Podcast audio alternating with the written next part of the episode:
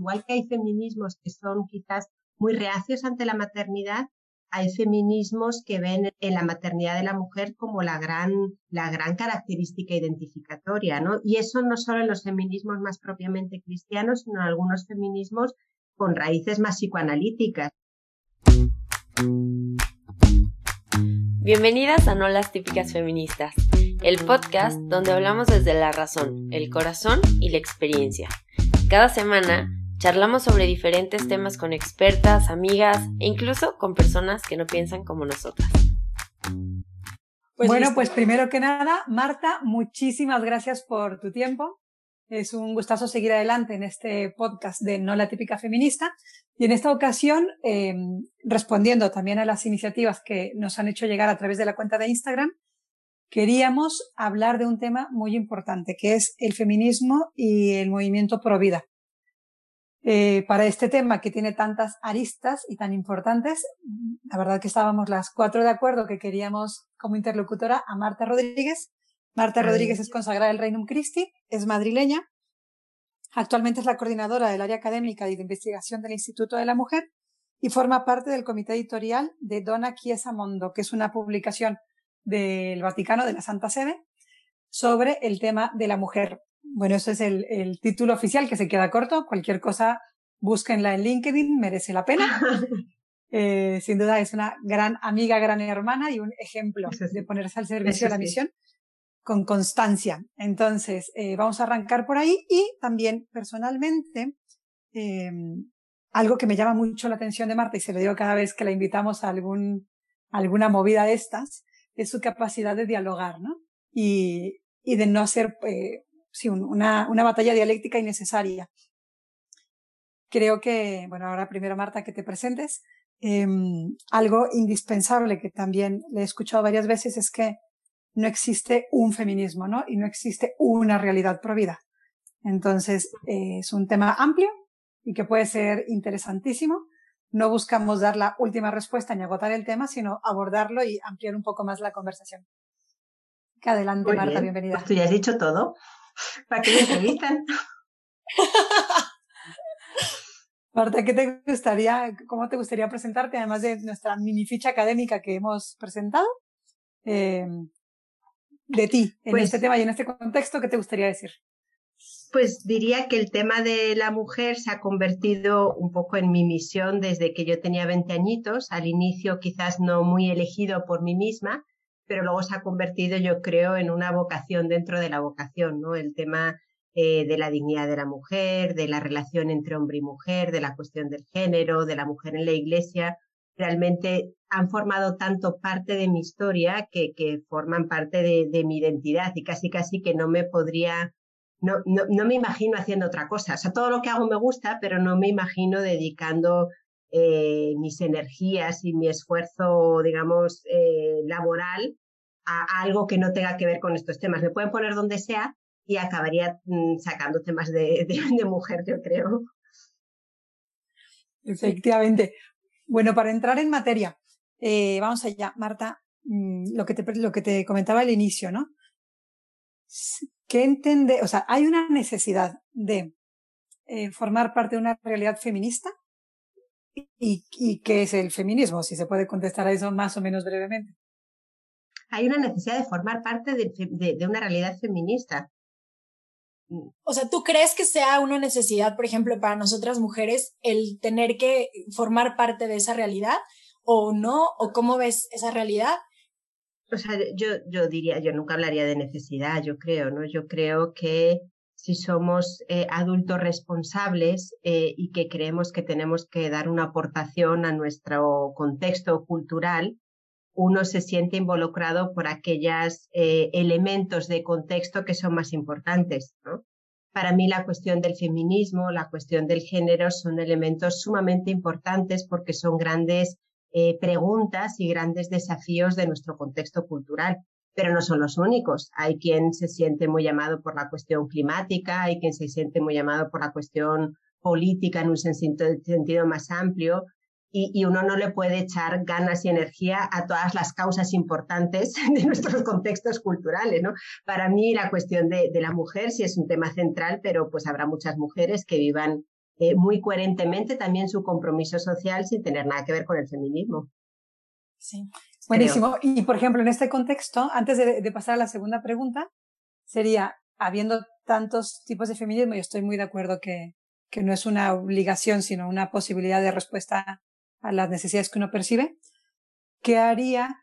O sea, hay muchos tipos de feminismos, pero ¿cuál es la constante en todos los feminismos? Em, quizás una constante es una, una queja o una inconformidad ante, ante cómo han estado las cosas hasta ahora.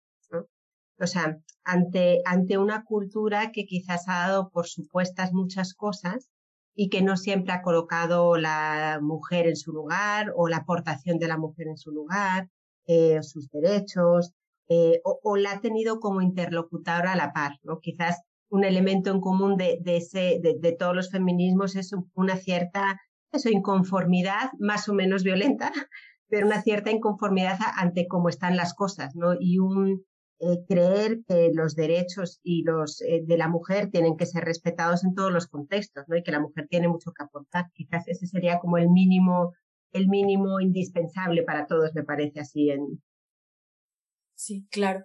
A ver, Marta, y en este contexto en el que estamos hablando de que justo no es que exista un solo feminismo, sino diversos feminismos, algo que creo que causa un poco de ruido es que para muchas personas el identificar un feminismo directamente es identificar una postura pro aborto. Y creo que a lo mejor no es tan así. Quisiera que me dieras tú tu punto de vista en esta realidad y de cómo, pues, sea a lo mejor como generalizada una idea que no es al, al 100% real, ¿no? Sí, sí, yo creo que eso es una generalización y quizás nace un poquito del desconocimiento de, de lo que es el feminismo desde dentro, ¿no? Y, quizás es lo que, lo que más sale. Sí es verdad que muchos feminismos han estado asociados a un defender o sostener la libertad de la mujer para ser madre cuando quiere, ¿no? Que eso en muchos casos, en muchos, no en todos, pero ha estado asociado a las técnicas de reproducción, al control de la natalidad y también al aborto, ¿no?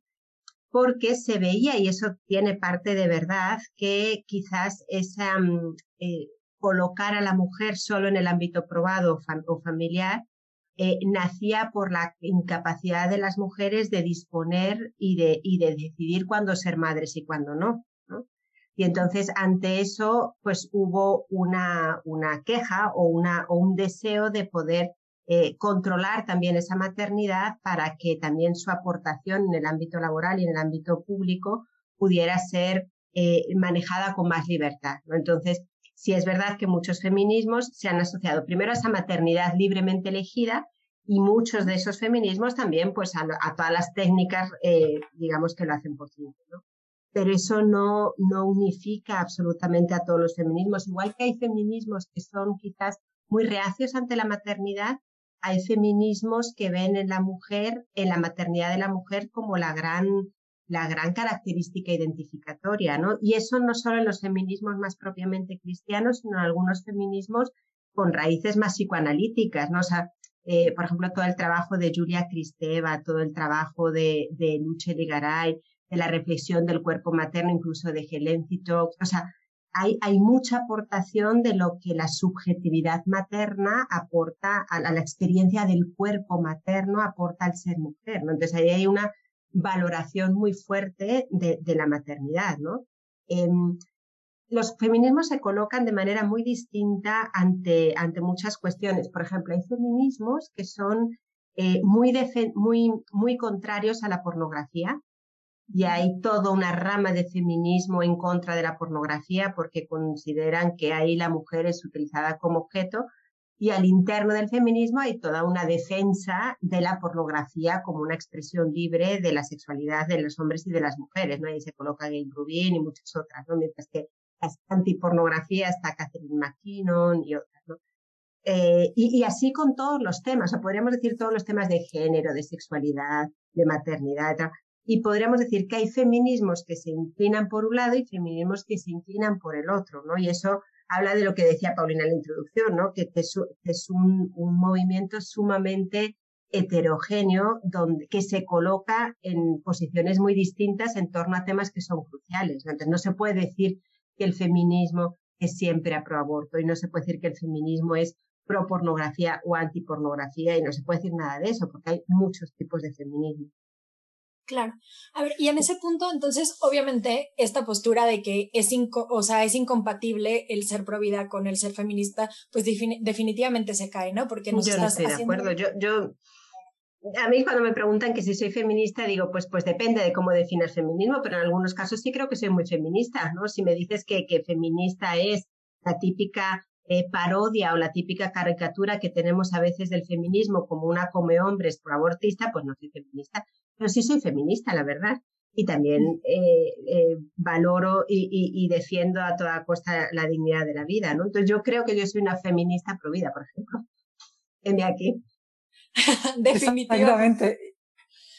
y también hay otro, otro como ejercicio, ¿no? Creo que siempre importante, pero muchísimo más en los tiempos que corren, que es buscar lo que, lo que nos une, ¿no? No traicionando las identidades, pero, pero perderle el miedo, y eso lo hemos hablado en, en episodios anteriores, perderle el miedo a hablar con el que no piensa como uno, incluso aunque el otro no cambie de opinión, o aunque yo misma no cambie de opinión ante lo que el otro me plantea, ¿no? Es, el, es en el inglés el mutual framing, ¿no? Y entender los temas que hay de fondo. Exactamente, justo, porque con los ejemplos que mencionabas, la constante que yo veo es cuando se percibe lo que sea que se perciba como opresión, ¿no? Hace, hace unas semanas publicaron, publicó Fernanda en la cuenta de Instagram em, el ejemplo de cuando el maquillaje, ¿no? Y, y todo la, el, arreglo femenino era un gesto eh, feminista, ¿no? Porque a la mujer le estaba, bueno, le estaba prohibido, se recomendaba que no, etc. Una mujer polaca que ahora no recuerdo el nombre, hizo toda una batalla por lograr la, esta, esta, imagen más estética y más maquillada y más arreglada y tal. Y ahora hay feminismos que dicen que eso es manipulación de la mujer y tal. Entonces el tema no es la cosa, ¿no? sino lo que se perciba como opresión y manipulación para un otro. Volviendo al tema pro vida, ¿tú crees que hay una, un área, ¿no? como un punto ciego que estemos teniendo quizás los católicos? Los católicos o lo que se coincide como, como colectivo pro vida, digamos, ¿no? Que también el colectivo pro vida es amplísimo y, y extremo, ¿no?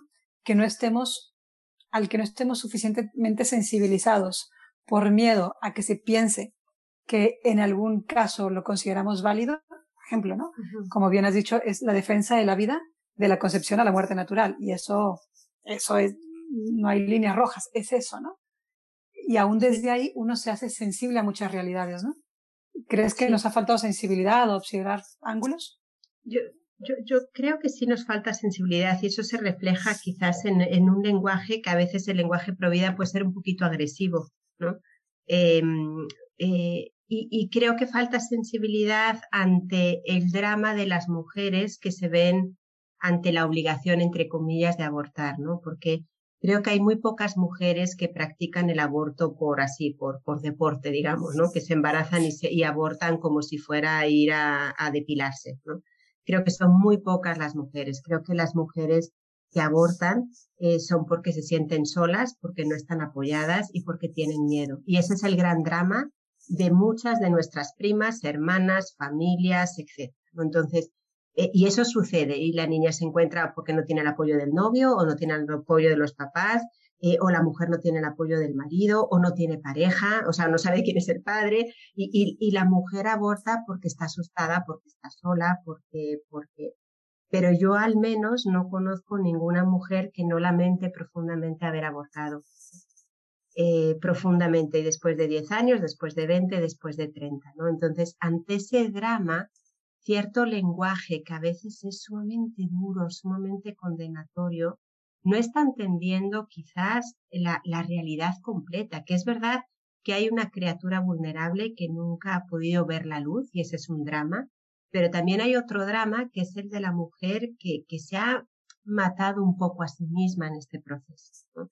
Eh, repito, creo que eso es, según yo, no, no, no, es un tema que yo haya estudiado, entonces no son datos científicos, pero creo que el 80% de las mujeres que abortan se encuentran en esa situación de, de drama interior, de, de soledad, de, precariedad, ¿no? Creo, o sea, estoy dando cifras así que quizás me dicen, no, Marta, no es el 80, es el 60, no lo sé. ¿no? Pero es un poco la impresión que tengo, ¿no? Entonces, ante ese drama, creo que el lenguaje debería de ser mucho más delicado y comprensivo, ¿no? Y afirmar el valor de la vida, pero también comprometerse con la vida, o sea, porque es muy fácil decir no abortes, pero ¿qué opciones tienen estas personas? O sea, y ahí yo, yo no sé, yo, yo, yo entiendo que ojalá las, eh, y esto es una opinión muy personal, ¿eh? Pero que ojalá las leyes fueran lo menos permisivas con el aborto posible, lo menos permisivas. O sea, y al mismo tiempo creo que es muy delicado que el aborto se convierta en un delito penal. Entonces, que la mujer que aborte, además del drama del aborto, va a ir a la cárcel. ¿Qué van a hacer con estas niñas de 17 años que ahora abortan? ¿Les van a meter a todas en la cárcel? No, no, no creo que sea la salida. O sea, creo que una política pro vida tendría que ser muy poco permisiva, de verdad, que sean, eh, que, se den opciones. Lo que hacen aquí se supone, pero no funciona tanto, los centros, cuando antes de que, de que abortes, se supone que te dan todo, un counseling y todo un acompañamiento y te dan todas las opciones para que tú puedas dar este niño en adopción, para que tú puedas, ¿no? De manera que, que casi que el aborto sea el ultimísimo recurso, ¿no? Creo que eso es un mal y es un mal real. Pero yo no sé si hoy los estados pueden eh, abolir ese mal de manera radical y total. Quizás estoy diciendo algo medio hereje, pero creo que ahora como están las cosas habría que, que tender a, políticas lo menos permisivas posibles y lo más sostenedoras de las mujeres posibles, ¿no? Pero, pero no creo que tengamos que mandar a la cárcel a las niñas de 17 años que, abortan o, a las de 40, digamos. Eh, entonces creo que lo que quizás perdemos de vista es un poco la, el cuadro completo de, de, la situación y en concreto estas, estas mujeres que una vez que han afrontado además el drama del aborto se, se encuentran con un lenguaje sumamente duro que las condena, ¿no? Y, y, como si, si, si todas las personas que abortan fueran unas come niños. No creo que sea esa la realidad. Eh, quien hace negocio de eso es otra cuestión, ¿no? Eh, ahí esa es otra cuestión, pero, eh, pero ahí hay muchos intereses económicos que también hay que, hay que saber desafiar esos intereses, ¿no? Porque resulta que es, es más hace más negocio y es más rentable eh, suprimir la vida que garantizar la vida, pues, pues, ¿no? Y, entonces, si, si los, si permitimos que los más vulnerables sean un poco eh, los que primero pierden, qué peligro de, de, de, política social estamos levantando, porque todos vamos a encontrarnos un momento vulnerable antes o después, ¿no? Entonces, todo eso como que nos, nos, nos amplía el cuadro de las cuestiones, eh, no sé, éticas, eh, si queréis, sociales que, que, están, que están implicadas, ¿no? Pero volviendo un poco a la pregunta, perdón por el giro, ¿qué es lo que creo que nos falta? Quizás eh, sensibilidad hacia quienes se encuentran en esa situación porque no quieren. Hombre, siempre hay al origen algo de libertad, ¿verdad? Pero, pero se encuentran en una situación eh, difícil y, y, y, ante la que necesitan ser acogidas y comprendidas y no simplemente eh, mm, condenadas y juzgadas. ¿no? sé. Exactamente. También hemos hablado en otras ocasiones, pero es justo esto que decías, Marta, Em, que cuando uno confía en la verdad, ¿no? En la verdad, por ejemplo, una verdad aquí como un templo, es la dignidad de la vida, ¿no? Eh, y, el, y la posibilidad que, que tiene cualquier persona de rehacer su camino, eh, al margen de los problemas eh, o errores que haya cometido, ¿no? Entonces que, quizás también en esta lucha de la defensa de la vida está el cuidado del, del, vocabulario, ¿no? De los materiales que se usan para, para, para marcarse uno a favor de la vida, dices, no puede ser en contra de la mujer que por la razón que sea haya abortado, ¿no? Que habrán los casos más dramáticos que siempre suelen ponerse, ¿no? Una niña abusada por un familiar, bueno, horrible. O una persona de muchísimo más edad que por inmadurez, que por egoísmo, que no es poco, no es poco problema tener encima un egoísmo de ese tamaño. Por miedo, haya abortado. Por, porque no se siente suficientemente fuerte. Exacto. A, a, las dos hay que darles un camino de vuelta a casa, ¿no? Sí. Entonces no podemos eh, dinamitar los puentes nosotros, ¿no? Nunca, nunca. Eh, sí. Y eso, y bueno, y dialogar así y abrirse. De hecho, justo este escenario legal que planteas, eh, yo también lo he pensado muchas veces y, y no hay que escandalizarnos de planteárnoslo, ¿no? y con temor y temblor, porque claro, uno nunca quiere llegar a, a hacer nada que pueda este, sub, eh, subvencionar o, o, facilitar el acceso a, a, la muerte, ¿no? Al aborto. Pero tampoco una consecuencia penal, porque uno ve el escenario completo y dices, madre mía, eh, no es una solución, ¿no? Entonces, bueno, este compromiso por las políticas públicas, sí, sin duda, y urge, y aquí cambiará, bueno, por si acaso al inicio no lo comentamos, Marta vive en Roma, yo los ejemplos los pongo también desde las políticas que conozco en Madrid, y sé que en México el, el despliegue de los, de muchísimas, no de todas, pero sí de muchas de las organizaciones pro vida, es dar opciones, ¿no? Facilitar la adopción, eh, dar formación, dar apoyo, dar acompañamiento psicológico, y que ya hay mucha gente eh, implicada en esto, ¿no? Y es muy interesante ver que esta gente no hace ruido y hace el bien. Entonces quizás darles el micrófono de vez en cuando también es, un apoyo. Y por otro lado, y repito lo que decíamos al inicio, ¿no? Tener miedo de, reflexionar, no es traicionar los principios. Y no. Si uno confía en la verdad que tiene detrás, se puede acercar mucho del hogar con esas verdades y a buscar las aristas y los campos de, de encuentro, cuidar mucho nuestras palabras, ¿no? no por ser políticamente correctos, sino por crear puentes y nunca cerrarlo. Y también generalmente, creo que aquí estamos todas de acuerdo, como bien decías, Marta, es la realidad de mucha gente que tenemos muy cerca y no lo sabemos. ¿no? Entonces, que nuestras conversaciones ni en público ni en privado estigmatizan, me parece también un acto profundamente feminista. Profundamente cristiano. O sea, Jesús podía decir muy claro eh, lo que era el pecado y, y ningún pecador se sintió eh, rechazado delante de él, ¿no? Ni las prostitutas, ni, ni, los ladrones, ni los... Yo creo que si nuestro lenguaje es evangélico, tiene que ser verdadero, o sea, no podemos eh, como que mm, dialogar con la mentira o ser relativistas, no estoy diciendo de esto, eh, y al mismo tiempo profundamente evangélico. O sea, e, es una verdad que ilumina, no, no que condena, una verdad que, que, que, te pone en camino, no, no que te aplasta para siempre, ¿no? No sé cómo decirlo. Eh, no sé, volviendo al tema de las políticas públicas, eh, hombre, sí, creo que las, si las constituciones defendieran el valor inalienable de la vida desde la concepción hasta la muerte natural, sería maravilloso. Ojalá eso se pueda y se pudiera, eh, porque eso habla de una, un Estado que va a estar siempre a favor de los vulnerables, ¿no? Sean enfermos, sean ancianos, sean, o sea, eso se, la triste realidad es que creo que en Occidente no, es, no estamos en general en esa situación, ¿no? Eh, y, y, quizás entonces la pregunta del, del votante y del político cristiano es cuál es el bien posible en este contexto no porque no, no es, y no es relativismo, es cuál es el bien posible. Eso lo decía también en la, el documento este de la Congregación de la Doctrina de la Fe del 2005, ¿no? Acerca de, de eh, las legislaciones eh, que mm, sobre el tema de los homosexuales, ¿no? Las parejas homosexuales. Pero creo que el principio eh, vale igual, ¿no? Dice, a ver, ¿cuál es el bien posible? Y eso no quiere decir que quien busca una legislación, por ejemplo, menos permisiva, no tenga en conciencia para no causar escándalo y aclarar y afirmar el valor inalienable de la vida y sagrado de la vida.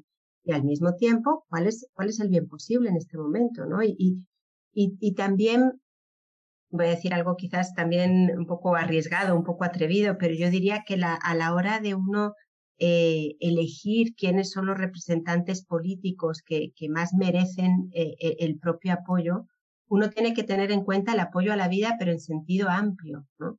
Porque de repente hay políticos muy contra aborto, pero que defienden el derecho a la pena de muerte. Y uno dice, o, la guerra, o, inmigraciones, ¿no? O, la no acogida a los inmigrantes de manera que provoca también muertes. O sea, eso, eso también es no provida, ¿no? Y quizás otro, me parece, otro de los puntos ciegos de, de, de algunos movimientos pro vida es que la única vida que se defiende y que considere sagrada es la que está en el seno materno que es la más vulnerable y es la más, es la que está llena de promesa, o sea, es la que más derecho tendría a, empezar su aventura y su oportunidad de vivir, definitivamente. Pero hay muchas otras vidas también que a veces parece como si no existieran, ¿no? Eh, y, también eso es de poner en el centro la dignidad y el valor sagrado de la vida definitivamente. Marta, a ver, y aquí me viene como una pregunta seria al fondo de mi corazón, ¿no? O sea, como que tristemente siento, no, no, perdón, pero siento como que si a, a veces no, las únicas dos respuestas que hubiera fuera como decir, o soy pro aborto o soy contra aborto, sin ver todas estas otras realidades y todos estos matices que tú justo tú estás considerando de la realidad que vive la mujer. Y si nos enfocamos también en esa realidad que está viviendo la mujer en el momento de de afrontarse a la decisión de abortar o no abortar, pues también estamos hablando indirectamente de muchos como esquemas de violencia contra ella, ¿no? O sea, a lo mejor el tema de una violación, el tema de que no tiene apoyo por otra parte, o sea, parte de su familia, por el, el tema incluso de prejuicios sociales. ¿Cómo? O sea, creo que ahí también, y no sé, quisiera tu punto de vista, pues es un gran llamado a estas mujeres que nos reconocemos feministas, pero y que de verdad queremos hacer un bien, a ver esa esquina, o sea, a ver ese centro, ¿no? A ver esa otra posibilidad en la que no nada más sea tomar uno u otro bando, sino como tú bien decías, ver toda la realidad, identificar ahí también algunos puntos muy concretos de violencia contra la mujer o de falta de su dignidad. No sé cómo ves este punto. Digo, nada más para aclarar, yo diría que yo soy contra, contra aborto siempre. O sea, no es que sea pro o contra, yo soy contra aborto, ¿no? Pero eh, creo que el, que el aborto es que es contra mujer. Por eso también no, no, no, están en oposición, a veces casi que los oponemos, ¿no? Como si fuera feminismo o vida, ¿no? Cuando en verdad creo que, que quien pone fin a una vida que ya ha empezado en su seno es se hace daño a sí misma, ¿no? Entonces, precisamente porque soy contra aborto, quisiera que mi vocabulario sea sumamente acogedor con las mujeres que han tenido la debilidad, la, fragilidad, la decisión en un momento, si quieres, incluso consciente, pero del que probablemente después se arrepientan de, haber cometido este acto. O sea, porque soy cuanto aborto, que, eh, soy pro mujeres que abortan, no sé cómo decirlo, porque por lo que decía antes Paulina, ¿no? que, hay que, que hay que volverlas a recibir en casa. Sí, ¿no? Y cómo desde ahí también el entender que, o sea, el ser contra aborto al mismo tiempo es ser pro mujer, entendiendo que también el aborto se puede convertir en una forma de violencia muy concreta contra ella, ¿no? Sí. Por las razones o en su caso también por todas estas consecuencias de las que no se habla. Porque además el aborto parece que es un drama para la mujer y el hombre, o sea, el hombre como que se puede lavar, o sea, el que sea, ¿no? Eh, la pareja, el novio, el marido, el amante, o lo que sea, eh, es, es, muy fácil que se separe y que no asuma las consecuencias. De, de hecho, cuando las mujeres abortan, el, yo ahí sí me atrevería a decir que el 90% de los casos no tienen el apoyo de sus parejas. eh, y, se convierte en un drama de la mujer y el otro tranquilamente se lava las manos. Es tu situación. Es tu problema. Pues eso también es violencia. O sea, es como, no, parece que, que, que la mujer tendría que ser la que asuma todas las consecuencias, ¿no? De, de, de, su fertilidad, que es de los dos, que la mujer no se produce los hijos solita, o sea, ahí alguien metió la mano, digo, no solo la mano, o sea, metió muchas cosas, digamos, ¿no? Metió, este, y, y, y, parece que la mujer es la que lo carga, ¿no? Eh, y, y, eso también habría que ponerlo en el centro, ¿no? Eh, porque no es un problema solo de la mujer, es, es un problema porque, de que la mujer está sola, también. Justo, justo. y ahí también decías, Marta, algo muy, no, no, no es, así. Gracias. dos temas y que quisiera retomar. Una, hablabas de la, del bien posible, ¿no? Y creo que a veces eh, a muchas personas les puede dar miedo el bien posible, ¿no? Que, que se acerca más a la, a la ley de la gradualidad, que decimos que no es la gradualidad de la ley, sino la ley de la gradualidad, ¿no? Es decir, si por ahora es el bien que se puede, ¿no? No es poco, y no es rendirse, y no es transigir, ¿no? Eh, y eso es un tema el que, por si quisieras ahondar un poquito más, o en tu experiencia en estos temas, que me imagino que habrás tenido que hablar con muchas posturas, donde al final no, no, no llegan al punto final, pero, hombre, los dos salen un poco de la, de la zona de confort. Sí, y, y, y, hay un encuentro. Eso por un lado. Y por otro, eh, también evitar las caricaturas, ¿no? Al inicio lo comentabas. Sí, claro, si se, si se identifica feminismo con la caricatura de feminista, pues oye, no, ¿no? Y también dice, si, si se identifica movimiento pro vida con la caricatura de carcas intransigentes que no son capaces de pensar y no se tocan el corazón, que es muy curioso, ¿no? Es muy interesante cuando uno es, que creo que todos lo somos, parte de una caricatura, ver que las caricaturas por definición son rasgos exagerados, ¿no? Es que rasgos se exageran de ti porque ojo, ¿no? Ahí hay algo, hay algo, hay algo que cuidar, ¿no? Y algo que se exagera mucho de la realidad vida es la insensibilidad. O sea, la falta de compromiso con los vivos, como bien decías, ¿no? Por ejemplo, el tema de la inmigración, como es complicado, se, se ve poco, ¿no? O sea, se ve poco a, a grandes colectivos apoyando por ahí, ¿no? Dices, porque es complejo, es complejísimo, complejísimo. Eh, hay que mirarlo, porque es muy complejo, ¿no? Y, ver cuando el otro te ridiculiza, en dónde te está ridiculizando para hacer un poco de examen de conciencia, ¿no?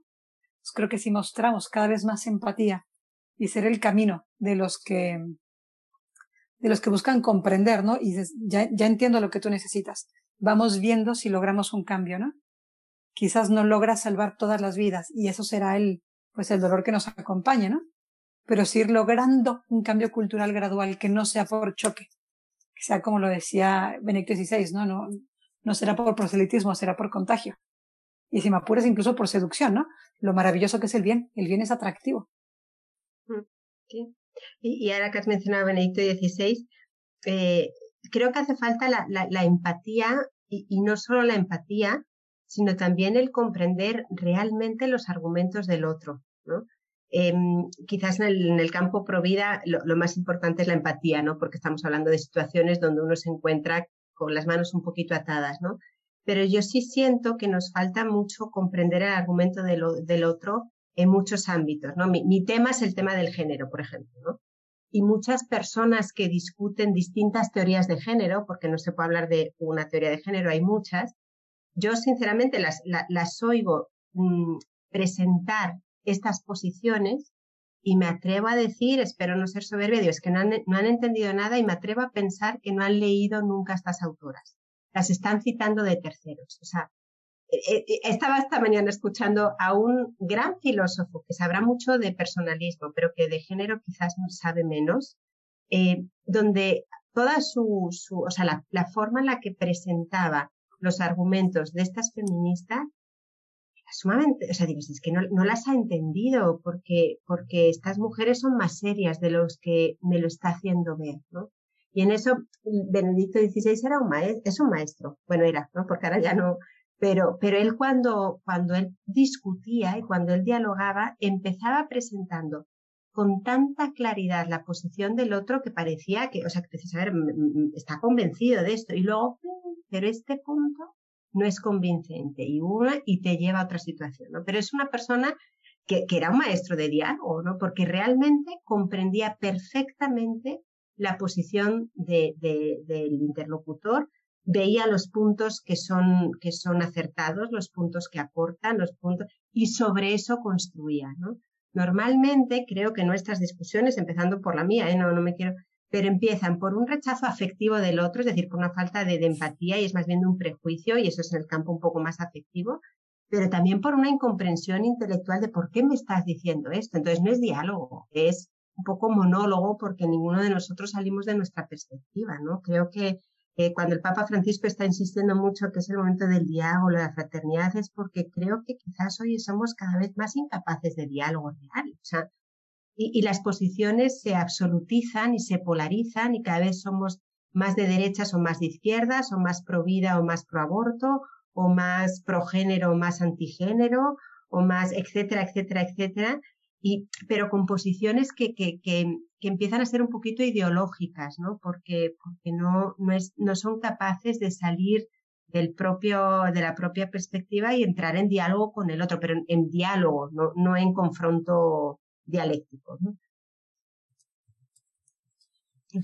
Marta, no sé si me voy a saber explicar porque de lo que te escuchaba ahora me, me saltaba mucho, pero a ver si me sé explicar y tú no eres muy lista y me sabrás responder. Qué curioso que en esta sociedad haya cada vez más pluralidad en el ambiente en el que nos movemos cualquiera de nosotros. O sea, creo que las burbujas eh, impecables de cualquier tipo no existen, ¿no? O sea, entre los no creyentes siempre hay un creyente, ¿no? Entre todos los creyentes siempre hay un no creyente. O sea, los grupos no son tan blanco y negro, de hecho cada vez lo son menos, la sociedad. Y al mismo tiempo creo que existe la, tendencia, tendencia tóxica, evidentemente, de tener pensamientos cada vez más radicalizados, ¿no? Que es curioso, decir, ante tal diversidad, uno podría pensar que, que crecería la, la amplitud de, de, sí de pensamiento, ¿no? Y pues un poco como pasa con las redes sociales. Las redes sociales yo sigo creyendo que bien usadas, que las usa bien la mínima población, eh, lo que están hechas es para reventar el IP, ¿no? Para, para conocer a otros que no piensan como tú, para salir al encuentro de otros. Pero la tendencia de los algoritmos es hacer como corralitos de pensamientos únicos. qué curioso, ¿no? Que, que cuando se da una cosa nos suceda la contraria. No sé, de verdad, si es fruto de la naturaleza humana de los signos de los tiempos eh, o es pues como el trigo y la cizaña, es decir, claro, va a pasar siempre, ¿no? Que ahora que podemos, claro, no hubo racismo hasta que no se descubrió que existe otra raza, así de fácil, ¿no? ¿Por qué? O sea, ¿por qué cuando tenemos un bien tan cerca nos brota justo lo contrario? Sí, pues no lo sé. Este, pero simplemente confirmo tu, tu apreciación, tu diagnosis, ¿no? Es que el Papa siempre dice, es el momento de los totalitarismos. Y, y, hay totalitarismos que no son solo políticos, son ideológicos, ¿no? somos muy, muy radicales en el pensamiento. No, no, creo que sea la causa, pero creo que un elemento que influye, creo que es un pensamiento un poco débil, ¿no?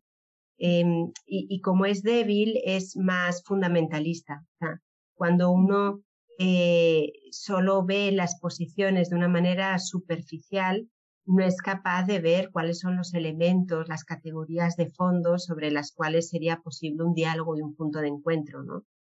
Eh, quizás es un ¿eh? pensamiento que cada vez es un poquito más, eh, más superficial, más débil. Mm, también creo que vivimos en un momento de, de, de una gran fragilidad afectiva que hace que uno tenga que buscar la, mm, la afirmación en la identidad del grupo de una manera eh, también un poquito totalitaria, ¿no? O sea, como que nos identificamos con, con, los grupos, ¿no? Eh, y, y si es verdad ese contraste, ¿no? Que hoy estamos, somos la generación, por lo menos en Europa, Erasmus, que todos se casan con todos, hay italianos, no, hay, digamos, eh, matrimonios de todos los países, y al mismo tiempo, como que tenemos la necesidad de afirmarnos mucho en, en, los que piensan como yo, en los que son de, ¿no? O sea, esa capacidad de salir de uno mismo que, no se, no, no siempre, aunque los jóvenes creo que son un poco distintos. Los jóvenes creo que traen una apertura mental en ese sentido, eh, creo, más, más oxigenada, ¿no? Por lo menos, quizás porque han estado en contacto con un mundo muy, muy plural, ¿no? Que les abre quizás la, también las categorías. Pero no sabría decir cuál es la causa. Definitivamente al origen, origen, origen está el pecado original, seguro, porque es el que Pero no sé, no sé. Tendría que pensarlo un poquito más. Sí, pero es el pensamiento débil y las categorías, sin duda, sin duda por ahí hay, ahí hay mucho. Mm. Sí, pensar. Marta, oye, bueno, pues de verdad mil gracias. Eh, hay mil temas que nos quisiera, nos gustaría seguir abordando, mil cosas que nos, nos, gustaría seguirte preguntando. Igual más adelante veremos la posibilidad de volver a platicar contigo. Pero sí me gustaría que a lo mejor, desde lo mucho que tú has leído, nos pudieras compartir algunas cuestiones de bibliografía que crees que podrían enriquecer, sobre todo esta capacidad de mirar diferente, que creo que es tan importante, ¿no? Porque claro, está muy importante tener los argumentos, pero también este cambio de mirada tan importante. Entonces, pues a ver, ¿qué bibliografía o qué temas crees que podrían ayudarnos a seguir creciendo en estos temas? Pues fíjate que, mm, bueno, lo primero que me viene es el Evangelio. ¿Vale? O sea, creo que en la medida en que, en que Jesús sea realmente camino, verdad y vida y nuestro principio y criterio, nuestra mirada sobre los demás va a ser más blanda, más acogedora y no por eso, no por ello relativista. Eh, pero, pero más, más. Pero creo que también la reflexión de la Iglesia en los últimos años, eh, en concreto en los sínodos, ilumina mucho para ver cómo hoy, si queremos realmente caminar, tenemos que ser una iglesia de, en diálogo, una iglesia eh, capaz de acompañar y de comprender empáticamente a las personas ahí donde están, etc. Eh, yo seguí mucho el sínodo de los jóvenes, el documento final del sínodo de los jóvenes habla de cómo mmm, la Iglesia quiere trabajar con los jóvenes, pero creo que precisamente porque los jóvenes de hoy son los de mañana, de los, adultos de mañana, creo que tiene intuiciones no solo metodológicas, sino de, actitudinales que son bastante proféticas. ¿no? Creo que ahí la Iglesia hizo un camino de, cómo tenía que afrontar la diversidad, de cómo tenía que afrontar, que, puede estimular mucho. Eh, y el magisterio del Papa Francisco, en ese sentido, creo que, traza también como, como líneas que iluminan mucho. Eh, la Evangelii Gaudium habla de la iglesia, de la conversión pastoral de la iglesia, de las estructuras, de una madre, mm, pero también eh, creo que nace de una mirada sobre el mundo. Creo que si algo ha entendido el Papa Francisco es que el mundo ya no es católico, y que si queremos proponer la verdad del Evangelio hay que hacerlo en diálogo. Y, y, y, eso se siente en su, en su magisterio, ¿no? De manera, de manera como, como transversal. Eh, la verdad es que no, no sé cómo, cómo cambiar el, el, el, tema de la mirada así. Lo voy a pensar, lo voy a pensar, no se me ocurre ahora mismo bibliografía. no, con eso creo que es mucho y creo que te en el clavo. Igual si no, después nos pasas más, más tips y los vamos compartiendo en las cuentas. Muchas gracias, Marta. Exactamente. Y antes de cerrar, eh, bueno, volverte a agradecer, Marta, por tu tiempo. No solo por tu tiempo en este, en este episodio, sino por todo el tiempo que le ha dedicado a trabajar. Bueno, a Paulina es muy difícil decirle que no, todo hay que decirlo. Muchas, muchas gracias. En general. Yo primero le digo que sí y, luego, y luego me entero de que para qué le dije que sí. Eh, y esa es la Esa es una buena política, ¿eh? Para todas las personas que... La viuda del Evangelio. Como, bien decías, que, que, el Evangelio sería la lectura. Exacto, los que no hayan leído el Evangelio existen películas, así que no, no hay problema. Por eso no hay, hay hasta series, por eso no será un pretexto. Que vean de También puede ser muy enriquecedor en este tema lo que haya escrito Bauman, sobre, sobre, de, shows en, una gran serie. Bauman sobre sociedad líquida y pensamiento mm, actual, ¿no? Sigmund Bauman. Eh, Marta, lo que nos quiera seguir recomendando más adelante lo podemos compartir en, en las cuentas, como bien decía mi tocaya. Eh, y yo no puedo cerrar sin volver a, a, traer el corazón y, sí, y como sugerirlo, ¿no? Para la gente que nos escucha, no tener, o sea, confiar tanto en la verdad que conocemos que no tengamos miedo de hablar con otros, ¿no? Y de abrirte al pensamiento de los otros.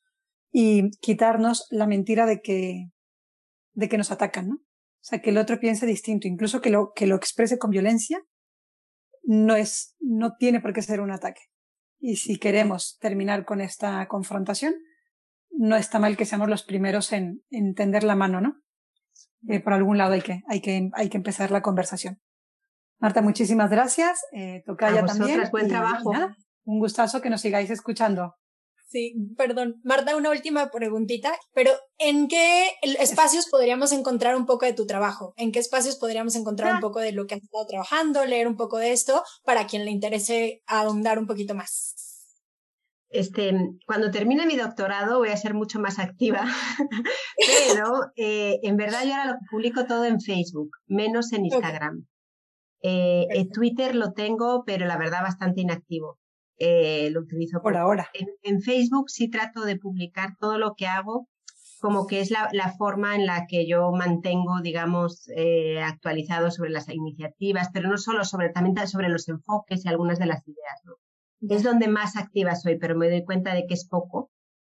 yo quisiera a partir del año que viene, si Dios quiere, ser más activa también en, en, en otras redes sociales. Ahora poco a poco. Bueno, pues nada, por ahí. Dice que si le dejamos de pedir cosas ya podrá terminar el doctorado. Sí, bueno, pues te encomendamos para que eso salga pronto y de verdad muchísimas gracias por tu tiempo, por compartir, justo por ser una apasionada de estas cuestiones que a muchos nos hacen mucha falta. Muchas, muchas gracias. Da mucho gusto ver mujeres jóvenes interesadas en estos temas. Eso es muy, muy bueno.